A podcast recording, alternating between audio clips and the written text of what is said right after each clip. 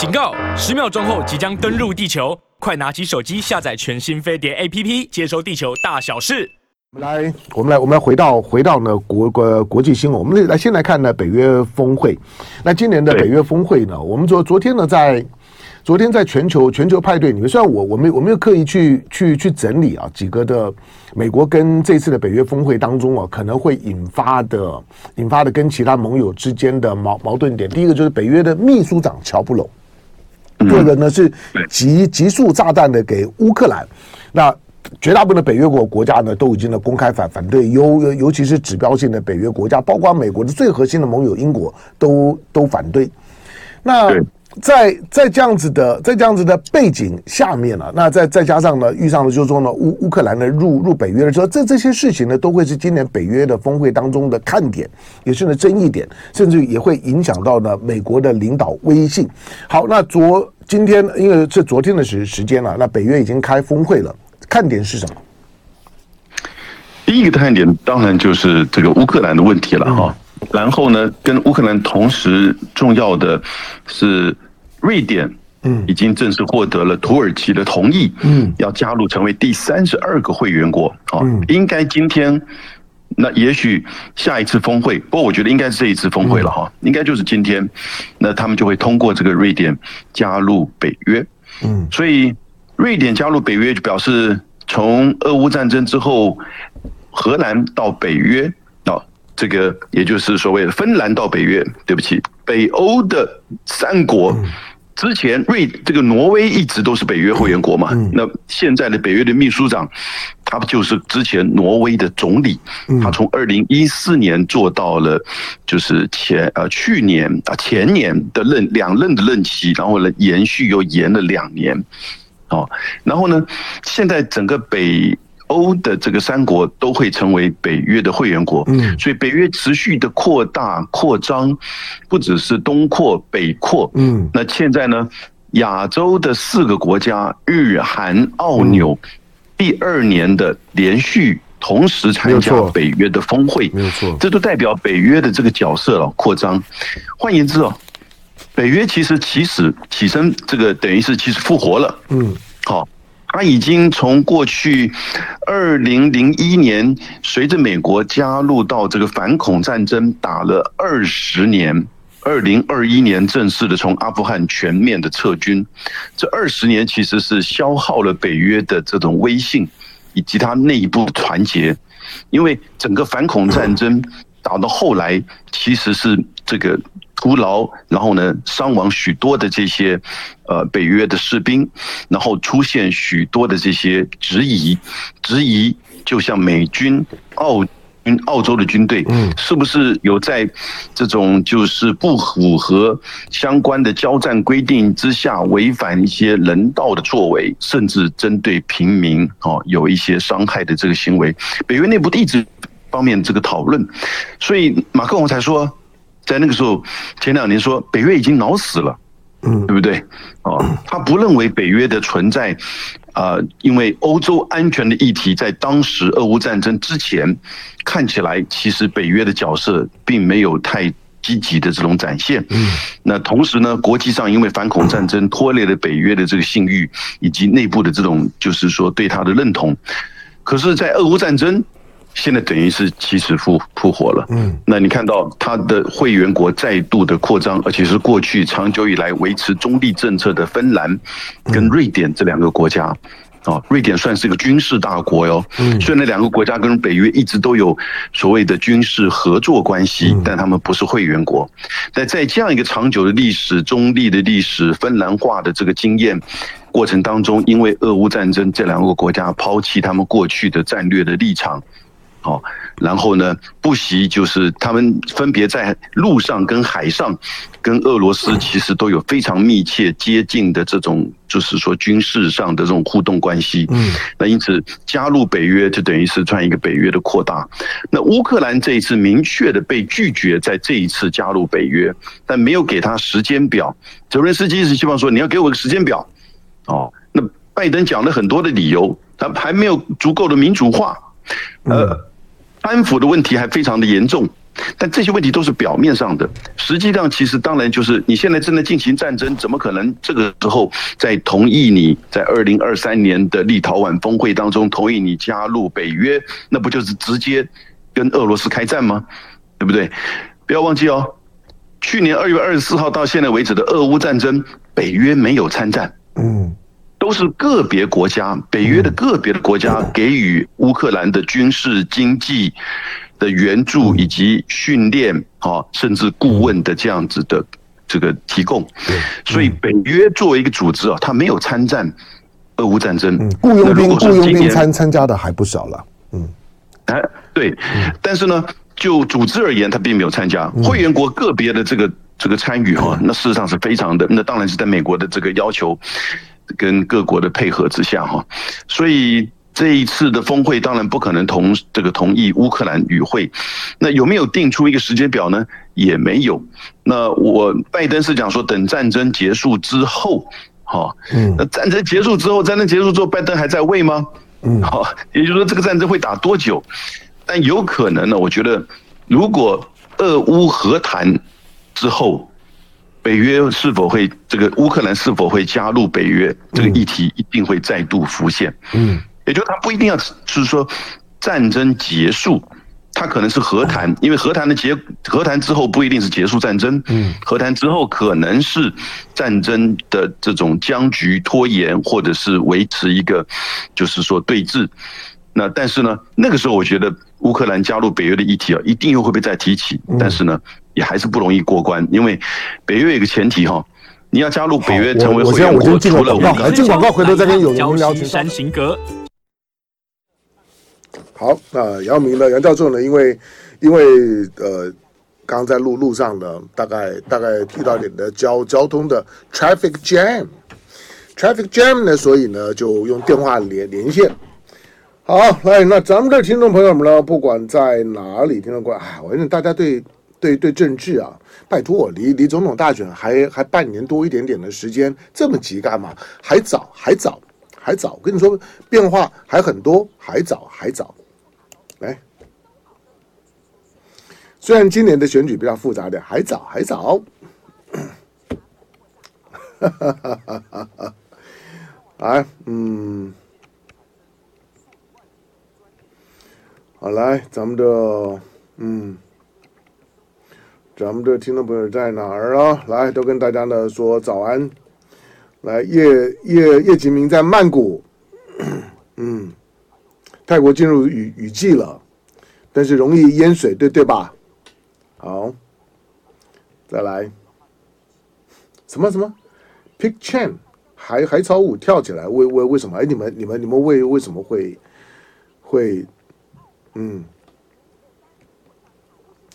？Chanty Young 说唯一支持侯友谊在康乃狄克州。嗯，哈哈哈哈哈哈。好了，欢迎回到飞碟播网飞碟早餐，我是谭江龙。那邓明远呢，在重庆啊，重庆咱还没去过呢。啊，啊，徐平安说：“我如果喊一句赖神必胜，不过不过分吧？不会，不会，不会。虽然，虽然，虽然我我跟你说，除非，除非，除非呢，就是说在野阵营呢彻底的分裂，否则二零二四年呢不会是赖清德。那那那如果是赖赖清德。”什么什么？邓邓明明说唐湘龙没有没有输的经验，不，我你你你听错了，我我是说我是说我最不缺的就是输的经验，我一辈子到现在为止都输到脱脱裤子，都都输光光了，我我没赢过啥呀？不别别误会了哈，但但是 不影响到不影响到生活态度呢，这个呢比较重要。好，那有人问问到就是呃。白山水说：“昨天下午的节目，香龙差点睡着。没有，你说的是东南西北这，没有东南西北。其实因为奉新的准备，他准备东西很很很多啊。那他他他准备东西的个性啊，因为我们我们新闻工作呢，就是认认识也也也也三三十年，我知道他是一个非常非常细细心的人，就是尽量让他把准备好的东西按照他的 tempo。”然后呢，跟大家说，所以呢，我在旁边就是伴舞的角色而已啊，别别别误会。好，没没没没睡着，不会，我都我我都我都听得很专心的。好，那问到问到就是说的国民党如果再次执政呢，杨老师还有位置吗？嗯，好问题。那这个呢，等等等明年明年一月一月十三号之后再说吧。来，这三千多位的观众呢，在我们的现场来继继续呢，透过电话的连线呢，访问了人在线上的呢杨永明杨教授。好，有有人问问问个问题啊，就是说土耳其在最后的时候呢，啊、点点头了，让瑞典呢进北约。今天的媒体的媒体的报道。就是，呃，北约的秘书长，现在的秘书长又续又续任一年，他已经很开心啊，就是一一一直延任。那斯托斯托特滕伯，因为史托滕伯格本身呢是过去是挪威的总理，他也是北欧。就是其实以北约来讲，北约在过在这两三年的时间呢，北约最成功的不是东扩，是北扩。过去北欧国国家呢是集体拒绝入北约的。就是基于安全问题，或者是维持呢自己在地缘政治上面的独立性，尤其是瑞典，瑞典是北欧强权，它的军军事力量呢跟它的跟它实力呢是不能够小小觑的，因此呢，过去呢北欧国国家芬兰更不要讲它的独特的位置，它是集体拒绝入北约，就是不想呢卷到呢欧欧洲的那那些呢。那那些呢狗狗逼倒灶事儿，因为一卷去的欧欧洲的事儿很很麻烦。但是呢，最近呢，一场俄乌战争呢，把大家呢全部呢都都打进了北约里头。从俄罗斯的角度来讲，这是战略上面呢非常大的损失啊，就是让北约顺利的北扩。一旦扩了之后呢，大概的退回来就不太容易。好，那新闻里面呢提到，就是说土耳其总统埃尔多安同意让让呢，已经同意。以让土耳其加入欧盟为条件，来换得呢土耳其同意瑞典加入北约。好，这个呢，因为是史托滕伯格宣布的，所以所以土耳其有有机会加入欧盟了吗？当然，他在做梦了。土耳其一九五二年，一九五二年，对对对对对，他是他他是北约第一代啊。对，那因为它的战略位置的重要性嘛。对，但是他一九八六年提出申请加入欧盟。嗯，一九八六年那个时候还不叫欧盟哈。是，嗯，那那个时候叫做欧洲经济，嗯，欧洲共同体，欧洲共同体，嗯。一九八六到现在多久了？三三三十三十五年，哎，三三十七年了，三十七年。你刚才讲了史托滕伯格他的宣布，他只是宣布说这个瑞典会加入，土耳其同意。嗯，但土耳其自己讲说是要用 这个加入欧盟来做交换。是欧盟的秘书，这个秘这个就是秘书处这边第一时间已经否决了，就根本就是两回事。嗯，好，那我觉得其实这个土耳其自己在做梦，因为他知道挡不住啊。北约是谁的？美国的，哎，美国的北约是冷战时期防止共产主义扩张的集体安全组织啊，这是西方的定义。但它更重要的也是美国的，就是军事联邦的这个同盟国。嗯，那这个军事联邦的同盟国在冷战之后，在九零年代一度曾经，这个叶尔钦说，克林顿亲自跟他保证。北约不会扩张，嗯，但是你看到北约一路在扩张，啊，几乎每隔个一两年就有新的成员进来，嗯，一直扩张到从最早的十二个国家，现在变成三十二个国家，所以几乎整个欧洲大陆大概已经就接近，就是俄罗斯除了乌克兰、乔治亚。这些国家之外，嗯，对不对？因此，乔治亚还严格而言还不算是欧洲大陆，它在高加索，不算，它的高高加索。俄罗斯怎么会让北约力量进到高加索呢？那已经是进到俄罗斯的心脏地带了。对，所以这是美国的一个大的战略。嗯，过去这两个国家，瑞典跟芬兰之所以不愿意加入，当然也因为地缘战略的因素，而且它过去的这个政策，从冷战到冷战后，对他自己本身的安全维持都有信心。但俄乌战争为什么会改变？简单而言，看的这些西欧这个欧洲国家里面，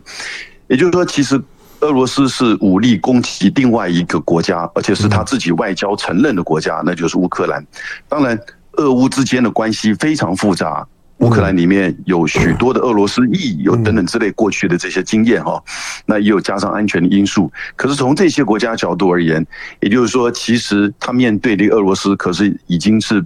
不再只是单纯的针对小朋友，也针对就是其他国家的军事攻击，所以他们寻求一个更大的保护，嗯，尤其是核子保护，因为俄罗斯有将近五千八到六千枚。的核子弹头，美国大概是五千三到五千五枚的核子弹头，所以在欧洲的北约的国家，连德国、意大利、呃比利时、英国也都有美国部署的中程弹道飞弹啊，然后呢可以挂在核子弹头的飞弹基地，所以这样子的一种核武吓阻。对这些国家过去觉得没有那样子必要性，在冷战之后，但现在他们觉得需要这样子的一个保护伞。这个大概是从他们的角度来看这个问题。那但是呢，俄乌战争我们知道它的复杂度实际上是很很多的，因此这个时候要乌克兰加入到北约，不只是美国不愿意，拜登不愿意，其他的国家也大概觉得这个为时过早。嗯，好，土耳其非常清楚的知道啊，如果不是土耳其的地缘的地缘战略的位置太重要。欧洲呢是排斥他的，他一九五二年就已经是欧盟的成员，一九六七年吧，他还跟希腊呢为了塞浦路斯呢打了一架，北约的两两个国国家呢打打仗啊，大概就这么一一回了，而且而且是死伤了还不轻啊，大概都有都有几几千人的伤亡军军人，那塞浦路斯呢就就分分分两块。好，你看呢，土耳其呢，其实对北约来来讲呢，也也是一件很难搞的事儿。尤其最近呢，他又跟呢跟普丁呢也眉来眼去的，他已经公开宣布了，普丁八月份呢就会到呢土耳其呢去去访问。埃尔多安很会很会玩了，土耳其也很了解他自己的位，他很会玩。我我也不认为普丁八月真的就会去，但是在你北约开峰会前，我放这个消息，就是让北约感受一点压力。那个呢，对北约对美方施压的谈判的味道呢，还比较浓厚一点。如果你不接纳我，那我就。要就要去跟那普普丁呢去拥抱了。好，那因为对土耳其来讲啊，它可以让我们看到北约呢跟欧盟之间的价值选择，就是北约呢选选土耳其是因为你很重要，欧盟呢不选土耳其，拒绝你这么久的时间，不选土耳其就就是你土耳其跟我们的差距太大了。那作为一个一个一个，即使是一个温和派的穆穆斯林国家，欧欧盟也不接接受啊。那在这种的情况下面，你就看到呢，其实欧盟的价值还是蛮清楚的。没有错，呃，表面上的理由是说他拥有还是有死刑，还是于就是说在选举上这个仍然有一些瑕疵。嗯，其实也就是认为这个埃尔多安的这个专制统治，这个不是欧盟国家的这个就是说这个同样的价值观。那比较深层的，当然的主要的分析是针对土耳其，毕竟还是一个穆斯林国家。对，而现在的欧盟还没有一个真正的穆斯林国家加入到这个里面。嗯。可是，如果我们深层了解哦，在许多的欧盟国家里面，穆斯林的影响力其实已经很深刻了。嗯，哦，从英国到爱尔兰，现在他们两个的国家的总理都已经是这个，就是印度或者是呃印度人了。嗯，哦，那因此，呃。这里面当然除了印度人之外，穆斯林的角色也是很重要啊。所以其实呃，宗教的因素，我觉得还是一个比较深层，但是不可以提到台面上谈的。嗯，那表面上是政治的因素，那这一直是主要的这个抗拒，尤其是埃尔多安，他们是本来是期待说，埃尔多安如果这一次选举没有上的话，进行了某种层面的这个政治改革，土耳其加入欧盟那个速度会加快。不过我觉得都是土耳其单方面的这种单恋吧。嗯。好，那我们我们再再回头看，我们刚刚讲就是说呢，北约这一次的这次峰会当中呢，除了除了刚刚讲到的有关于这个集束炸弹呢所引发的会前的争议，再来呢就是呢瑞瑞典呢要入北约这件事情呢，大概已经因为秘书长已经正式的宣布了。第三个呢是所谓的所谓的这个嗯 AP Four，就是就就是呢亚洲的亚洲的四国。那我们看到，其实不管我们怎么想，这这这些国国家其实都挺兴奋的哈。那的日本、日本、韩国、澳洲、纽西兰，纽西兰大概比较低低调一点啦，但是呢。日本跟韩韩国这些基本上用闽南话讲，大点不为棍，细点强强棍。好，那日本、韩国那兴奋呐！你看尹尹锡悦那兴奋呐！尹锡悦的敲锣打鼓呢，现在呢，韩国已经是已经是呢的这个世界的世界的枢纽国家，中中枢国家。好，那这次的北约的北约的东东扩，已经呢把北约呢几乎快变成了北半球公约组织啊！这个我都我之前开玩笑讲的一语成成谶啊。那现在呢，在这次的北约峰会里面呢，谈到了北约的亚太四伙伴 AP Four。那今年呢，第二年呢要参加会议，预计分别和北约签署，分别与北约签署个别化伙伴计划。那这个缩写呢叫 ITPP。日本呢，韩国、日本都要跟北约呢，在十六个领域里面要合作，包括提高北约部队和日本自卫队的协同工作能力，以及武器标准化。那这件事情对未来的亚太局势会有什么影响？我觉得关键还是说哈。韩国跟日本其实都是长久以来冷战结束，呃，冷这二次大战结束之后到现在为止的军事同盟，嗯，而且非常密切的军事同盟，美日安保、美韩军事同盟。那跟北约是以美国把大家集结在一起的集体安全，嗯，其实，在冷战的二次大战之后。美日安保、美韩、美国跟我们台湾、美菲、美澳纽，一直就是一种双边为主，但是以美国为轴心的军事同盟。嗯，现在只不过是把这两个美韩、美日安保跟这个北约做连结，这个只要美国说 OK 哦，其实根本不是一件很难的事情。嗯，但是组织上你说要参与到成为北约的成员。那可能要经过一段时间，而且要经过一个论述。但是呢，个别的连结，北约一直都有这样子不同身份的这种，就是说互动国家。嗯，比如说战略合作伙伴、战略对话、战略合作都都到达会彼此的军事演习、军事训练或军事的这个呃竞赛等等之类。那这些军事的这种相互的这种呃，就是说的比赛，但是这个日韩跟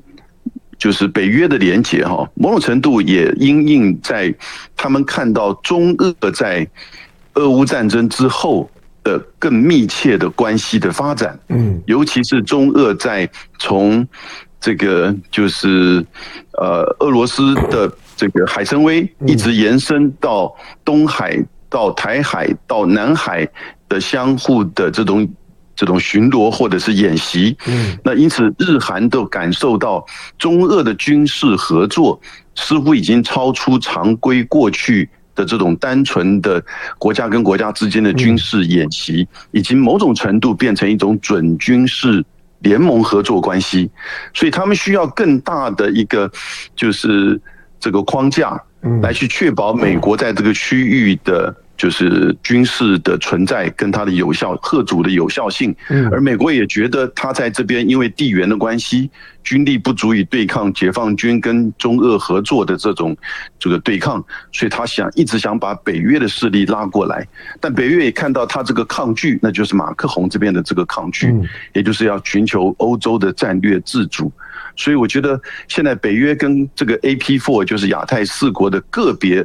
的单一的这个关系会建立，但是呢，也可能会形成一个集体的共同的军事演习，尤其以是以美国为轴心，那这个发展几乎是挡不住了。嗯，好，当然这个这个趋势正在形成，我我形容就是美国呢，美国美国式的把所有的地缘冲突呢都全球化。那在乌克兰的战争当中呢，要求呢，他的在亚太地区的盟友呢，也要积极的表态，积极的参与。所以不管在韩国要要卖卖弹药，日本要提供援助。同样的，未来在亚洲地地区呢，如果有地缘冲突，虽然我一直强调呢，亚洲的我国家真的应该坐下来好好的想一想，这这四五十年大家是怎么过的。这四五十年，为什么亚洲国国家呢？现在的情况是全世界地缘经济最好的一块，它不是偶然的，因为它是一个大和平。